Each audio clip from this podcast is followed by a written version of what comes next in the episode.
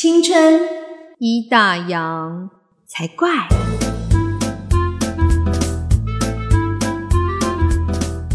欢迎收听《青春已打烊》，我是泡泡，我是王妈妈。我刚刚又差点讲成不打烊，青春已打烊才怪。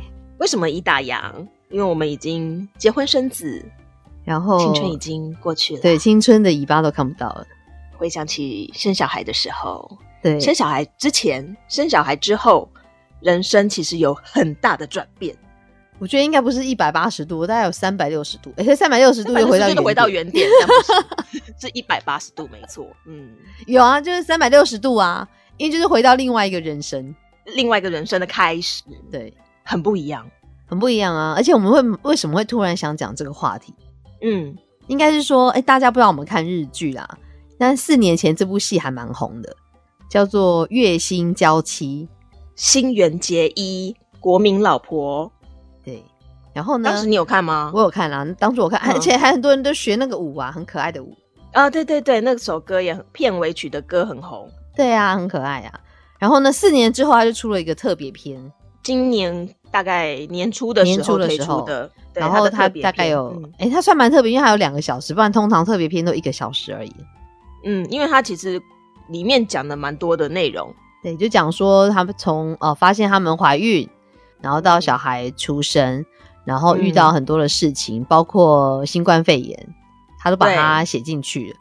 我们就突然觉得说，哎，对他其实里面提到很多你可能会遭遇到的问题，其实我如果说看觉得蛮有感。人生中的各种议题，他其实都有带到，就是不只是他们夫妻俩的事情，其实他们身边的人，包括就是同志的感情，然后还有像是姐弟恋什么，他们其实都有带到。对啊，还包括你如果选择一个人活的话，你的人生你就会可能会遇到什么样的问题？问题对一个人终老的问题，对，所以我觉得还蛮蛮多可以探讨。但是我们就是想说，我们来讲一下影响我们人生最大的，应该就是小孩出生那一刻吧。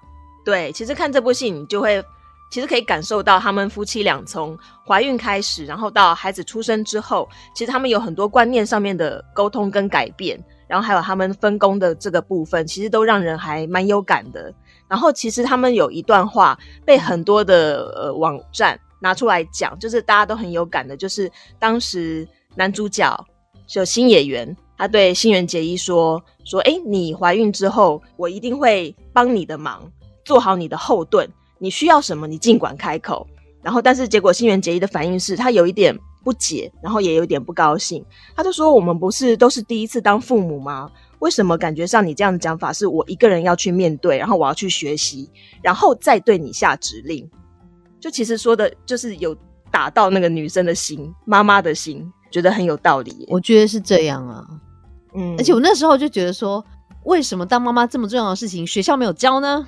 哎，真的，就是你所有的学习的知识都是。”自己去找，你要自己去上网去查，或是周围的人去查，就觉得哎，周围这么重要的事情，人生大事，就你要去教育一个小孩，为什么学校没有教我们这么重要的事情？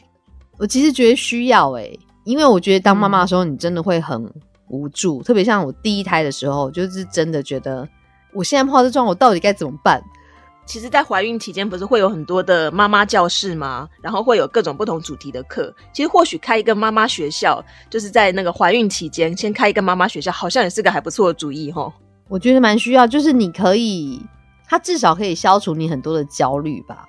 对，不然其实很多状况出生之后，发现不同的状况，然后你可能还要到处去问人，或是去查，然后自己会很没有安全感。对啊。我们现在讲说，哎，应该从小孩出生的第一刻、第一秒开始。嗯，我觉得我人生最大的改变就是睡眠这件事情。哦，对，就是再也没有什么要可以睡饱啊、睡好啊、自然醒这件事情没有。对，因为出生的新生儿，他们的胃很小，你就是四个小时，你要像我是喂母奶嘛，你好像也是喂母奶对。就四个小时要喂一次，就算好，你可以睡，他刚好四个小时他都睡着，他也没有吵你，但是你自己也会被那个胀奶胀到醒过来，所以基本上是没有睡过夜这件事情的。那孩子醒了会哭，妈妈也要跟着醒哦，很困。像我最近有一个同事，他是前阵子才生小孩，小孩目前大概才五个月，快六个月。然后他每天上班呢，最常听到他的开场白就是：“我儿子今天三点就醒了，或是五点就醒了。”要是我就跟他说，嗯，以后也是会这样哦。对这件事情其实是没有尽头的，因为等他开始就学之后，然后比如说像小学好了，小学七点五十分以前就要到校，七点五十分以前到校，你几点要起来？六点多大概就要起来了。哎、我们是七点四十分以前要到校，那你要比我早十分钟起床。差 不多我大概就是六点起床，然后准备早餐，然后大概六点半叫他们这样子。可是就是六点起床，就是你就是要起来，不能赖床。对，不然会影响到后面整个行程。对，所以我觉得有时候放假有一个好处啊，就是早上不用叫他们。可是我们家的状况是，小朋友平常上学日，你准时叫他，他会说还想赖床，不想起来，不想上学。可是假日七早八早很早就起床，全世界小孩都一样。现在回想起来，人生当中好像比较能够自然睡到醒的时间，好像只有大学时期吼。只要课不要选到第一堂的，对，大学时，因为出社会之后你也不可能嘛。那国中、啊高中更不可能，那也是睡眠不足的阶段啊。就只有大学的时候可以睡到自然醒。对，好怀念哦因，为大学的时候好像都不在睡觉啊，大学的时候都在熬夜啊，都在玩、啊，去玩，就去夜游或干嘛。大学好像真的，好像那时候你也不会特别想睡觉。因为光是玩都来不及了，就精力充沛，体力都拿去，对，好怀念，好。反正就是睡眠这件事情被影响。再来是我觉得还有什么？嗯吃饭这件事情，嗯，没办法好好吃饭，对我就觉得我不是在吃饭，我每次都说我在进食，就是我有吃就好。因为你在吃饭的时候，你就会担心说，等一下小孩不知道会怎样，所以你就会赶快吃。你根本不知道你自己在吃什么东西，就是不饿就好。对，只要把东西放进肚子里面就好，因对为小朋友随时都有各式各样的状况，尤其是婴儿，嗯，然后就是你第一胎的时候，你自己也会比较紧张啦，我觉得，嗯，所以你就会想说，就是他一哭或一怎么样，你就很焦虑。其实有对经验之后，就觉得其实好像也还好。但是一开始的时候就难免，而且如果说你的餐点还要自己准备的话，那就更麻烦。其实，即便你哪怕是叫外送，你要吃东西都是要自己找时间塞着吃，或者是小朋友可以跟你一起在桌上吃的时候，其实初期你也要都要喂他嘛，所以妈妈自己其实也没有办法好好吃饭。我从坐月子第一胎坐月子开始，我就是我们家小孩就一直挂在我身上喝奶，所以到嗯后来我就练就了，他挂在我身上喝奶，然后我吃我的月子餐，好厉害，就是有那个 不是有那个香蕉枕头吗？可以扣嗯嗯嗯哦起来的，让他就把它扣在身上，对，然后让他躺在上面喝奶，然后我就吃我的月子餐，要不然我根本没办法吃东西，永远都是我对热好之后啊，又凉了，等你要吃的时候又凉了，然后就啊很崩溃。而且其实，在坐月子期间呢，小孩子四个小时吃一次之外，其实妈妈也没闲着耶。像住月子中心的时候，她除了三餐之外，她餐跟餐之间还会有汤汤水水的点心，然后你就会觉得你一直在吃，一直在吃，一直在吃，然后小孩也一直在吃，一直在吃，所以很忙，都没有停下来的时间。对啊，有时候比如说，嗯，我喂饱小孩了，好，然后放下去，然后我可能要去吃我的月子餐，我可能还吃不到一半，他就哭了，然后他可能要换尿布或大便了。好啦，你换完之后他又饿了，对，然后又继续喂，然后说天哪，那你就想说，我这一餐要吃到什么时候？下一餐已经又快进来了。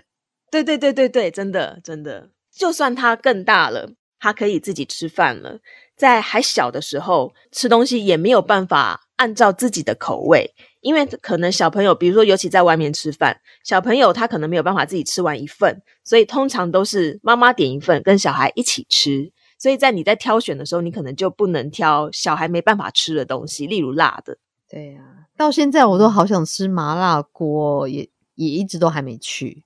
可以让小朋友吃不辣的那一边呐、也是有啦，他们现在就是比较嗯大了，我们就带他们去吃火锅。不然他们小时候其实我们不太会带他们去外面吃火锅这东西，因为我们觉得有点危险，哦，怕碰到所以，怕他烫嗯到。或干嘛。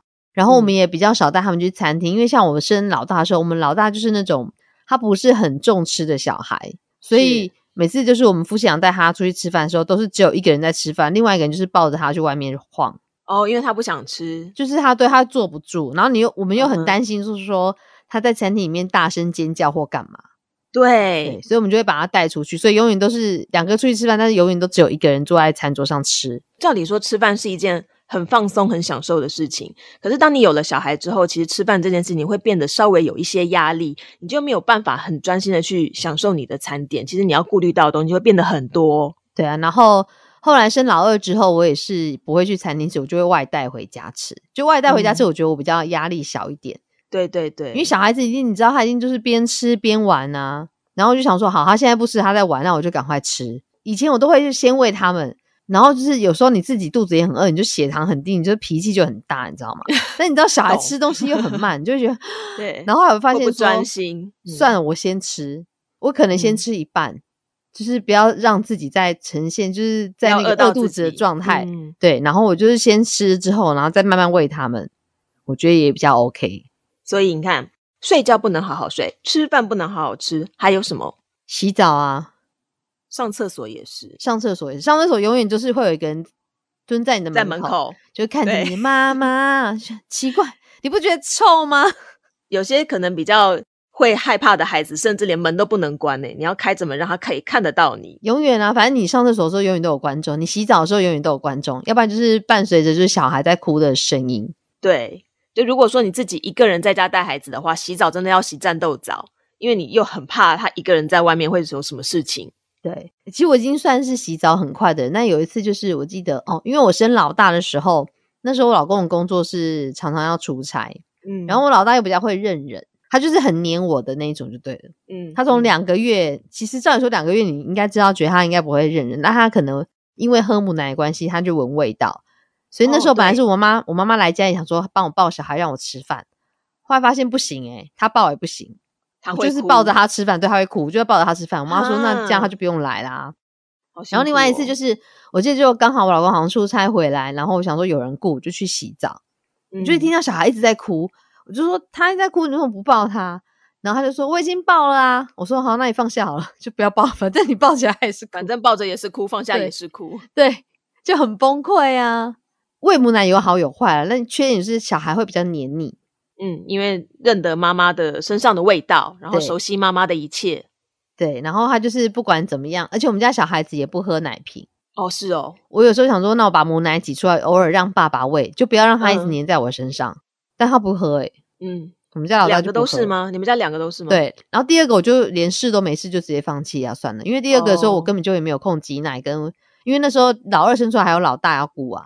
哦，所以你的两个女儿都算是全职在家顾这样子。对，就这样的人生也过了好几年了，终于断奶了，恭喜你！也是，哎，讲到这个断奶，我发现断奶那一刻其实是我自己比较失落，哎，喂母奶，然后尤其是亲喂母奶这件事情是一件。感觉很亲密的事情，对啊，很开心。他就在你怀里，然后就像这样很安心的看着你，有时候就会看着你这样子，跟你眼神交换，因为还要喝奶，不可能嘴巴发出声音，然后跟你，然后可能就手摸着你呀，摸着你的手或者摸着你胸部这样，然后就是很对对，很信赖你这样子，你就觉得哦，我被一个生命这样依赖着这样子。没错，那是一种妈妈跟小孩之间才会懂得默契。对，就是爸爸无法体会，就是后来我但是我要断奶的时候，我就会跟我小孩说，那你去喝爸爸的嘛。然后说不要，我说爸爸是巧克力牛奶口味，你赶快去喝。不 要，爸爸比较黑。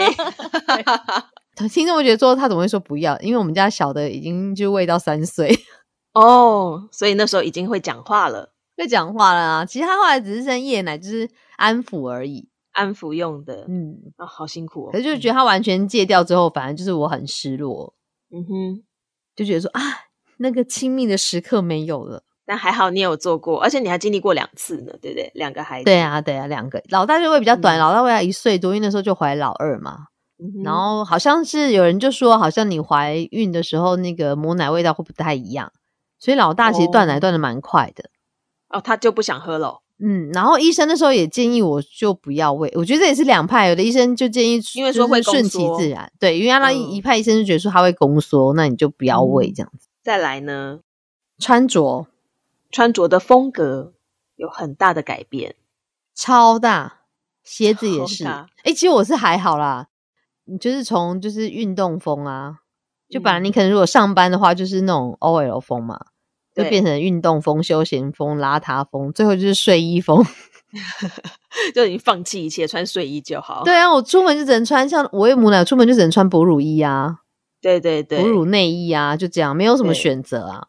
然后大一点的时候，因为你要带小朋友出去玩呐，就是去公园呐，出去外面走啊，你也不会想要穿像上班那样子的服装跟鞋子，你一定是以轻便为主，就是会穿方便的，然后裤子、布鞋、运动鞋这样，要追小孩也方便。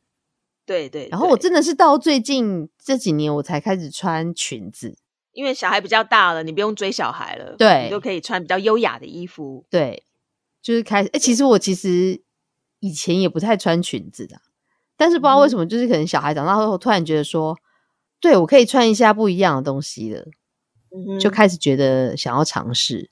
对，就是毕竟我们还是女孩嘛，就是应该要我们是老女孩下风格。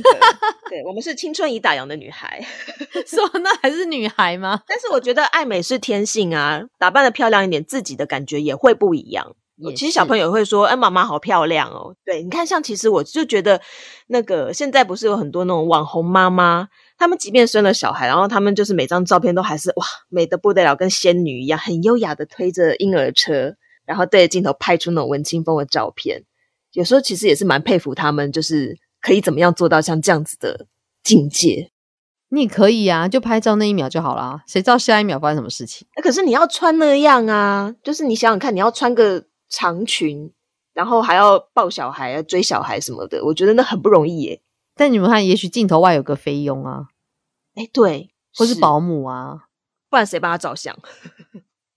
我还记得，就是我记得以前哦，那时候还没生小孩的时候，我就记得，你知道有些女生就是都会穿那种很高跟、很细跟的鞋子，高跟鞋。嗯哼。然后有一次，我记得我也是穿高跟鞋，但是不是那种很细那种，但是就是有点跟，不是平常我会穿的。我走路走一走，觉得天哪，这脚也太痛了吧！然后我就心想说，难怪这些女生都要专车接送。你如果坐捷运、坐公车，怎么可能穿这种鞋子？其实我曾经有个朋友，他说了一句话，我觉得还蛮有道理的。他说：“你想要成为什么样的人，其实你就应该要先让自己的，尤其是外在，有像那样子的人。例如，如果你想要成为一位贵妇，你可能就要让自己打扮的外在，比如说你穿的衣服啊、带的包包啊，都是可能是要有品牌的。然后鞋子啊，你就是可以穿那种细细的高跟鞋，因为就像你说的，你穿那样子的鞋的时候，是不是其实要坐汽车才方便？这你自然就会。”营造出那样子的机会跟环境，所以我觉得还蛮有道理的。但是我觉得很容易放弃啊，因为就觉得啊，天哪，也太累了吧，太辛苦了。对，还是换布鞋。当妈妈的话，就是还是一定要有一双耐走的运动鞋，这绝对是必备品。然后还要有一个就是很好用的妈妈包。对，还有一个很好用的妈妈包。再说到刚才那个最近生小孩的那位妈妈，其实我觉得她是一位还蛮会打扮、还蛮时髦的女生。然后，可是像她最近呢，她就新买了一个手机壳。然后，那个手机壳是怎么样的呢？是附背带的，好像也算是最近流行的啦。然后你可以把手机背在身上。但她为什么会买像这样子的时尚手机壳？是因为他抱着小孩，他的手机如果是挂在身上的，他要拍照比较方便。就他的买东西的习惯会开始为了他的孩子去做调整。对啊，哎，你比如说像生小孩之后，金钱分配是啊，以前你只要比如说我要买衣服，然后我要去看电影，我要出国旅游，对不对？我要跟就姐妹淘去喝下午茶。那小孩出生之后，这些钱就全部变成尿布、奶瓶啊、预防针啊、下午茶。玩具啊，没喝过下午茶了。哦，下午茶这我倒是后来有享受到，真好。我们因为我们的小孩慢慢比较大了。所以我们就慢慢有找回自己的人生。可是我觉得金钱这方面还是没办法诶。你说像小一点的时候，奶瓶、尿布啊，然后婴儿的东西其实替换很快，但是又一直要不停的买不同的东西。但是大了之后，你说入学之后，他还是有像学费啊、补习费啊、保险费啊这些费用，其实也还是不会少。所以那个金钱的分配上面，真的能买自己的东西会变得缩减很多。也没错啊，但是有一部有一部分是因为我们已经习惯，就是你。你会先想到小孩，嗯，我是觉得你可以稍微就是改一下，就是比如说你拿到钱之后，先比如某一部分先用在自己身上啊，嗯，那当然有一些可以用在他身上啊。可能因为东方人的观念就觉得啊，小孩就是我就是要为他付出啊，牺牲或干嘛。但如果比如说小孩大了怎么样的时候，你就会有有些妈会有什么空巢期啊，或者怎么样？是，所以现在很多人都会劝你说，你要有自己的人生，你不能把小孩的比重放太重。你反而是要把比重放在什么？比如说你的老公，或是你自己身上。我觉得有时候会，有时候我看到文章的时候，就会提醒一下自己。嗯哼。不过我觉得在金钱上面的话，因为小孩的花费是免不了的。那像我自己的话，我是会呃有小孩之后，我反而养成了记账的习惯。因为有记账习惯，你就会知道说小孩大概需要花多少钱，那你能留给自己的钱大概有多少，然后你就可以去稍微做一些分配。嗯。然后再来就是，我觉得还有小孩影响很大的是，我看我自己同学有人就是以前我认识他的时候，嗯他是连荷包蛋都不会煎的，但是他现在已经可以就是包括到做点心啊、做便当啊，什么都很厉害。就变成一因为位会他小孩煮菜的人。对，嗯小孩已经高中了，但还包括就是是譬如说什么烤箱什么他都会弄了。然后我想说，天哪，你以前是一个连荷包蛋都不会煎的人呢、对，其实我觉得这好像就是当妈妈之后自然而然的改变呢，因为你可能会想说，如果我自己煮，应该会比较健康，就会开始去接触烹饪的知识，然后自然而然哎就开始会做菜了。应该说，你没有当妈妈之前，你都不会知道你会是哪一种妈妈。嗯，就像你可能想象你以前的同学或朋友，可能当妈妈之后会会怎么样？有些你会很讶异，说：“天哪，你当妈之后居然会是这一种的妈妈，你就会很讶异。嗯哼对，嗯哼，我觉得还是有差哎、就是有，而且有些人当妈妈之后就完全跟以前不太一样。人家说为母则强是真的有道理。当你有了孩子之后，你会为了他变得坚强，然后也会想要为了他变得更好，因为你会想要有好的身教，对不对？诶，这样讲也对，我觉得我去运动也是因为小孩子、欸，嗯因为想说，天哪，他们还这么小，我总想要陪他们久一点，所以我必须要健康一点，健康对对就觉得这件事情很重要。但是有一件事情，我觉得我没有办法克服的，为母则强的部分，就是怕蟑螂这件事情。我没有办法，因为有了小孩之后就不怕蟑螂，我还是怕。但是我会，如果家里面只有我跟小孩子的话，我还是会就是你还是得去打、啊，有一次我女儿还小的时候，她其实不认识蟑螂，然后我在厨房忙，她在客厅玩，然后她突然跟我说：“妈妈，妈妈，客厅有一只好大的飞蛾哦。”飞蛾没什么啊，我就说：“哦，那你赶快先去洗澡吧，什么的。”她就去洗澡了。嗯然后后来我厨房忙完，我去客厅，迎面就飞来一只超级大的飞天大蟑螂，好恐怖！我当场就是吓死，然后赶快拿杀虫剂去喷，喷了之后想说过了一段时间，想说因为它往黑黑的房间里面钻嘛，然后想说那先给它一点时间，让它死透了，我再去处理掉它。隔了一段时间之后，我就摸黑进房间，我当时也没想到要开灯，我想说先擦一下刚刚有喷杀虫剂的地方，擦擦擦，啪，手上突然有一个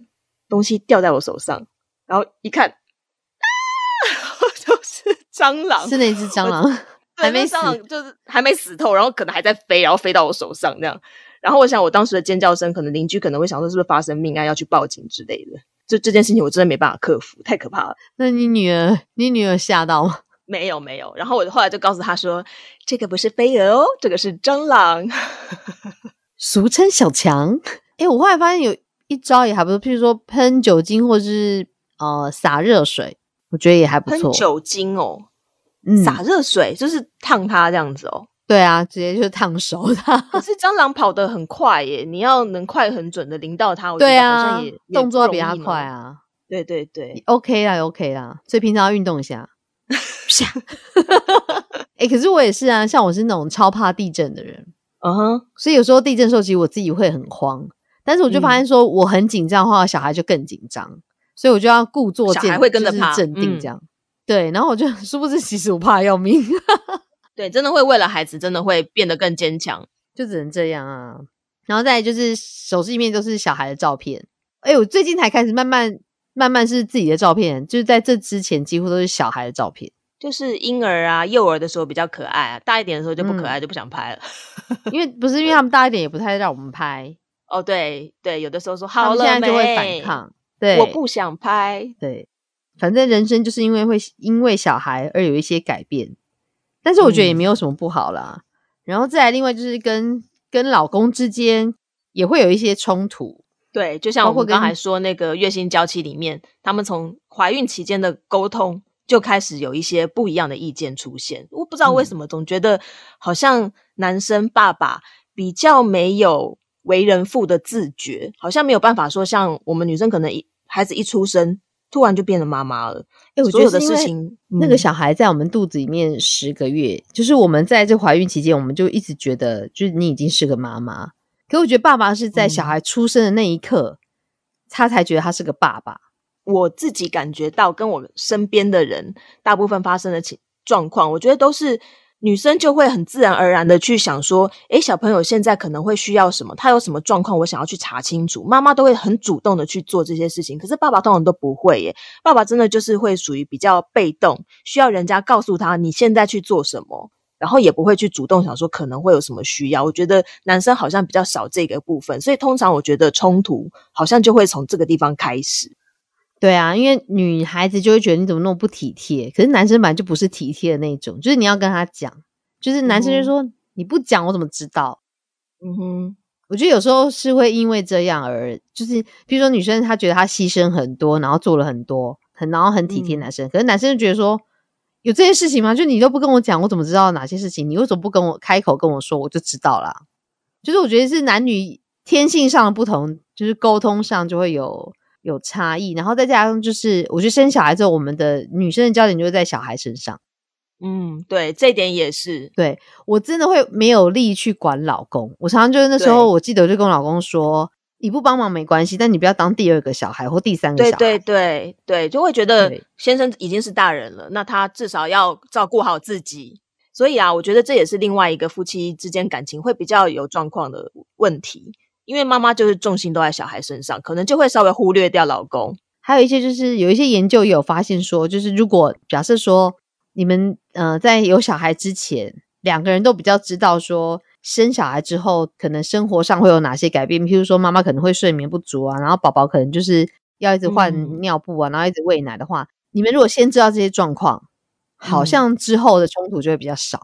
但其实大部分的，我觉得真的都是出生之后才会发现，原来会有这么多的改变呢。有啊，其实他们就说有研究发现说，有一些生了第一个小孩的，大概有百分之八十几的夫妻，他们就经历了中度或是重度的婚姻危机。嗯哼嗯哼，很容易，比如说，因为妈妈的情绪也会有影响。对，新生儿出生的时候，妈妈的压力其实是非常大的。嗯，然后如果这时候老公就又很猪队友，或是就是很。不进入状况的话，就很容易就是惹火妈妈。因为其实就男方跟女方来说，孩子出生之后，对他们都是各自都是人生另外一个很大的改变，所以可想而知，其实他是会有非常多需要重新磨合的地方，跟之前可能只是在做男女朋友，或者是结婚初期还没有孩子的时候，又是完全不一样的事情。对啦，应该说就是小孩，就是小孩出生之后，就是我们在现实生活中，包括你的空间啊、你的时间跟你的生活品质，都有一个很大的改变。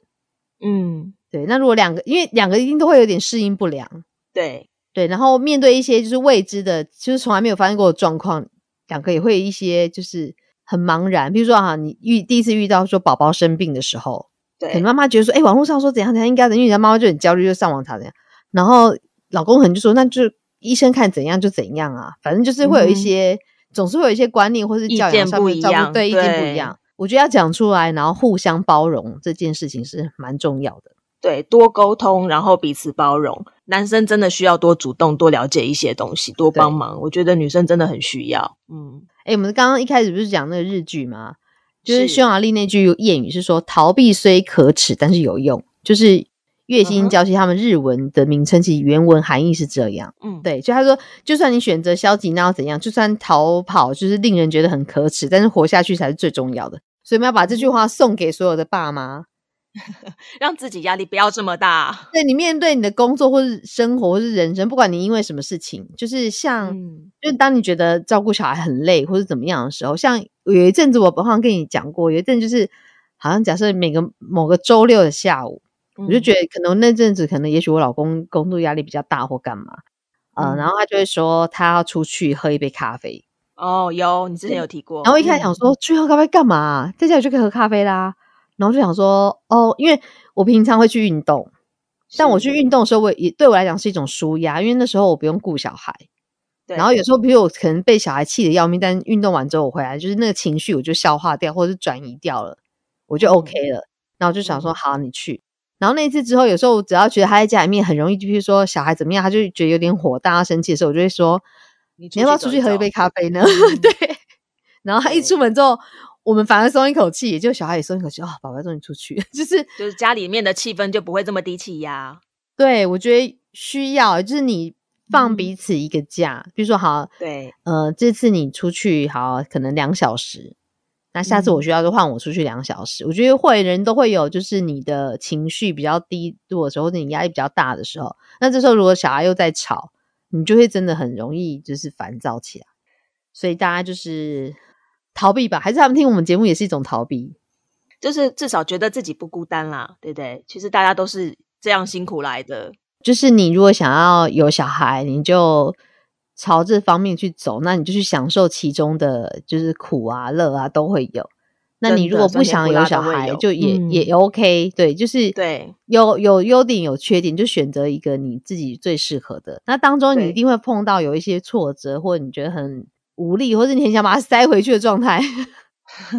那就去喝杯咖啡，看个电影，或者想说我生的，我生的，我生的，我生的。对对，就是哎，常常就是左手压右手，说我生的，我生的，我忍。对，然后你要多拍一些他小时候很可爱啊，跟你撒奶的那个照片啊、影片啊，然后叫出来看一下，可以稍稍平复一下那个怒气。哎，讲到这个，就有时候脸书会跳出，就是比如说几年前的回顾，对。对。然后有一天就跳出来，就是他们很小时候，忘记道老大还老二的，好像是老二，然后婴儿时期的照片。嗯。然后，然后就拿着手机给他看，说：“你看，好可爱哦。”结果女儿翻我白眼。他就生气，妈妈觉得可爱，小孩觉得不好意思啊。对，没有，他们就会觉得说，那我现在不可爱吗？然后我就说，哦，也可爱啊。对，然后到后来有时候，就是他们惹我生气的时候，他说，对我现在不可爱吗？我说现在是可爱，但是以前更可爱，超可爱，都不会顶嘴。所以现在我只要拿到以前照片给他们看，他们就翻白眼，他们就知道我的意思，就是哦，以前真的好可爱哦，但是婴儿时期的时候还是。但我们在照顾婴儿的时候，其实我们就是其实是最累的时候，最累，但是也是以前是劳力，嗯，对，然后现在是劳，现在是劳。心，对，对啊，不一样，就是反正生小孩就是一条不归路呢，对呀，就是一辈子的甜蜜的负担，哎，真的是甜蜜的。负担。好，如果大家有什么就是想要跟我们分享的，讲那么多都没有要跟我们分享。赶快上我们的，我们要不断的呼吁，脸书或者 IG 搜寻“青春已打烊”，青春已打烊，对，不要搜寻“青春不打烊”哦。然后欢迎大家在您收听的 Podcast 平台按下订阅键，如果是在 Apple Podcast 的话，也请大家帮我们留下五星的评价。那我们就下次再会喽，拜拜。